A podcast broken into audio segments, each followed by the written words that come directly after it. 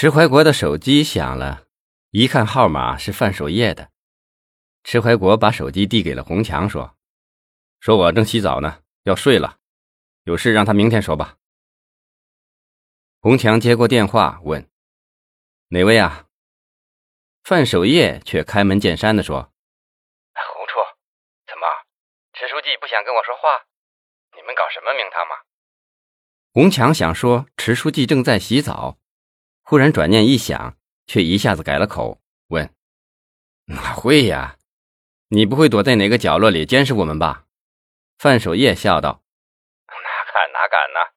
你抬头朝正前方看。”红强抬起头，看到二百米的地方，范守业站在闪闪烁烁的霓虹灯下，朝他们招手。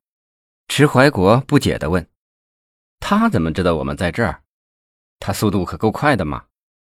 宋继明说：“哼，今晚胡清源闯了这么大的祸，他能不跟老范报告？”说着，又朝迟怀国意味深长的笑了笑，说：“迟书记，洪处，等一下呀，让我们老范带你们去好好潇洒一下。这南疆的夜市和红灯区可都是由他管着呢。还有，你们到那个花都温泉泡澡了吗？如果泡了，你们也算不虚此行啊。”迟怀国笑了，一拍脑袋说：“啊，对呀，我怎么就没想到这一层上呢？昨晚我们倒是去了，却没敢泡，结果呢，还让人给盯梢了，好不容易才甩掉。”说话间，范守业已经来到了他们的面前。宋继明说：“老范呐，你可要好好的陪陪迟书记和洪处哟，我今天太累了，就失陪了啊。”这时，他的手机响了。宋继明一看是市委书记文艺的号码，他连忙和迟怀国、洪强握别。范守业也不挽留，走出了一段距离，他连忙接了电话。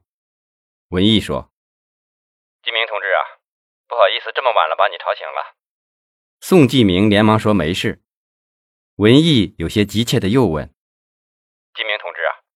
南疆的乞丐失踪案是怎么回事啊？省领导都知道了，你怎么不向我报告？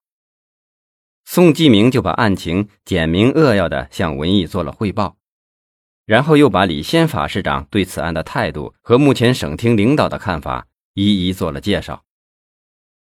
文艺听了，半晌没有吭声。宋继明接着说：“文书记，南疆的事情……”比我们想象的还要复杂，复杂到什么程度？现在看还很难说。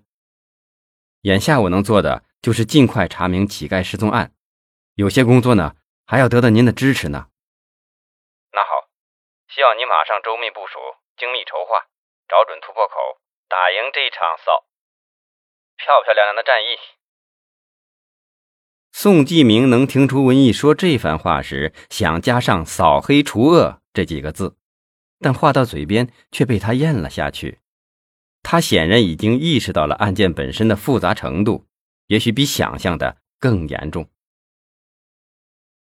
和文书记通完电话，宋继明拦了一辆出租车往家赶。